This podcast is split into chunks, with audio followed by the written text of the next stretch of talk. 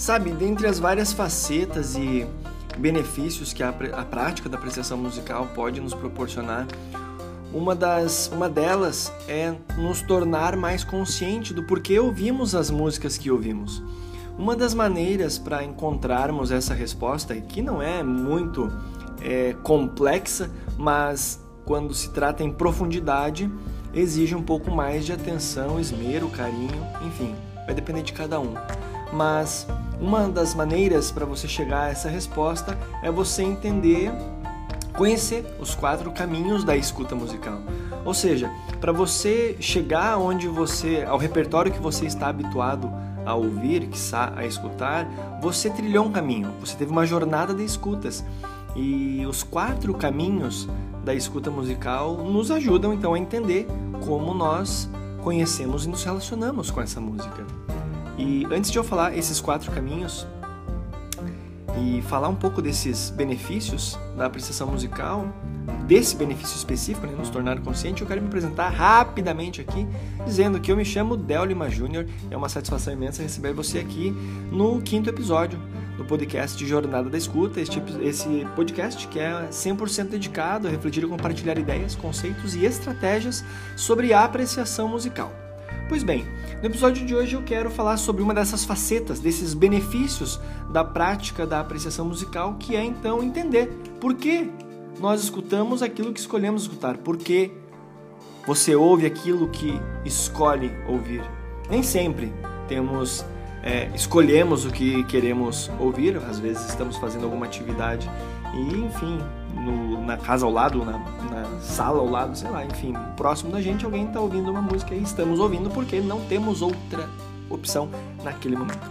Pois bem, e entrando nessa perspectiva de não ter outra opção, é que eu já começo é, falando do primeiro caminho, que é o caminho causal, ou seja, é extremamente causal, assim, nesse contexto, nessa situação, não foi planejado, então às vezes acontece de fato de estarmos ouvindo algo que não fazia parte dos nossos planos e dando sequência aos quatro caminhos é o causal, funcional, laboral e sazonal.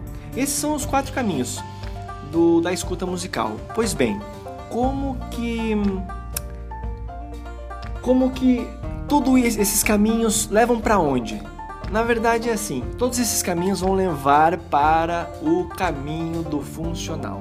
Tudo vai se tornar funcional em um outro momento. É, cabe agora entender qual função é esta. Mas o fato é o seguinte: nós ouvimos o que ouvimos por essas razões. É, às vezes escutamos, nos relacionamos com uma determinada música de maneira sazonal, ou seja, num momento festivo que acontece uma vez por ano, aí tem aquela música e a partir daquela música ou daquele repertório em si, daquele artista que foi apresentado, a gente começa a estreitar uma relação de longo prazo até o ponto em que nós criamos uma relação íntima com aquela música, com aquele gênero musical, com aquele artista, enfim. É, temos esse aspecto laboral que muitas vezes o nosso trabalho requer aquela a, aquele gênero musical específico. Por exemplo, é, você é dentista, você, enfim, é médico, tem seu consultório e você não, de repente, por uma questão de, de diplomacia, digamos assim, uma diplomacia profissional fora do contexto ipsis litteris do, da diplomacia, você lhe coloca um repertório mais tranquilo, digamos assim, uma bossa nova ou que um lo-fi, digamos assim, você tá ali com um repertório no qual você é funcionário deste consultório. Eu falei antidentista, mas agora mudei. Você é funcionário desse consultório e você acaba por ouvir aquela bossa nova que diariamente está tocando ali naquele consultório e você então acaba por despertar uma curiosidade. Você vai lá, é, quer saber um pouco mais e pergunta pro colega de trabalho que música é essa, por curiosidade, que música é essa, enfim. E aí você começa a sua aventura, a sua jornada particular de escutas a partir desse caminho que você trilhou, que foi o caminho laboral. Ah, já falei do, do sazonal, do causal, dando início aqui, mas a, a ideia é justamente essa. O exemplo que eu comumente menciono é uma carona. Você está de carona com alguém e esse alguém curte um determinado gênero musical, sei lá, curte rap, curte funk, curte jazz, e aí você, não um adepto desse gênero musical, acaba ouvindo ali, é uma situação causal. Sim, pode de repente se enquadrar no sazonal, enfim, mas ali você está naquele momento onde você se defronta auditivamente com aquele repertório, você todo elegante não vai criticar, vai escutar junto com o o protagonista da situação, o motorista, ou seja lá quem for, você então acaba podendo vir desenvolver uma curiosidade e se aprofundar e estreitar essa relação com esse repertório. Do mesmo modo, todas essas perspectivas, esses caminhos podem também é, apresentar mais para frente uma relação negativa devido àquele contexto. Você pode até, digamos assim, nutrir um certo um certo repúdio por aquela música mas aí são outros detalhes. O fato é que esses são os caminhos que a música se apresenta em nossas vidas, tá certo? E aí nós temos por último o funcional, que é, é onde tudo vai se, se. Como é que eu posso falar? Vai se desembocar. Vai, vai, vai chegar, vai chegar sempre no âmbito funcional. Por quê? Porque por mais que você tenha iniciado essa jornada de uma maneira sazonal, causal, laboral, você agora traz à sua vida essa música cumprindo uma função, uma função psicológica, uma função biológica, uma função fisiológica, uma função filosófica, por vezes, uma função social.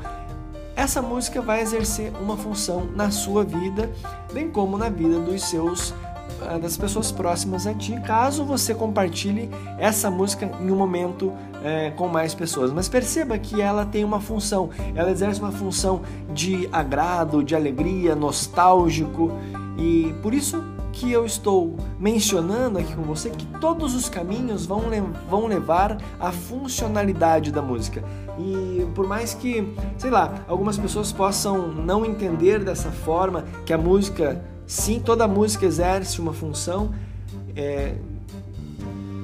No final das contas, toda música na sua vida vai exerce, uma função. E na vida de todos nós, a música exerce uma função extremamente importante, às vezes para nos, é, nos estimular a sentir entusiasmo, do mesmo modo a ludibriar o tempo, ou seja, a música é, o ludibriar não só o tempo, mas a sua o seu momento presente, digamos assim, para você, para que você não se sinta tão só, caso você esteja sozinho no ambiente, para que você então se sinta amparado, acompanhado com a música. E se essa música tiver letra, for uma canção, aí sim que a tua mente entra em sincronia com a história da, da letra, da canção, e aí o tempo entra já aí nessa questão de ludibriar o tempo. Você vê o tempo passa, entre aspas, mais rápido. Então, Resumindo para você, a música, todas elas, sem exceção, vai cumprir uma função. E por mais alto que seja o gabarito da pessoa que está utilizando a música ou que está apreciando a música, ela está tendo uma função. Por vezes, como eu mencionei, ludibriar o tempo, a nos ajudar a, a viver aquele momento de maneira mais leve, por vezes ela pode estar enriquecendo o seu intelecto, a sua, a sua psique, depende, é claro, do contexto ao qual está inserido esta perspectiva funcional.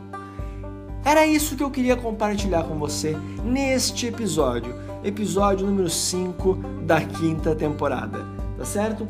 Resumindo, todos os caminhos aos quais você trava contato com a música levarão a funcionalidade delas. E esse é um dos benefícios, das facetas da prática de apreciação musical.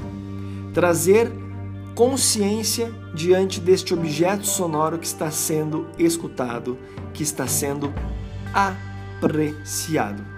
Eu me chamo Délio Majuna e foi uma satisfação imensa passar este momento aqui com você. Lembrando que este podcast tem oferecimento, patrocínio da PED e Bebe, primeiro clube de cafés da Serra Catarinense. Mais informações você encontra no link, aqui no link, na descrição deste episódio. Um forte abraço e até o nosso próximo episódio do podcast Jornada da Escuta.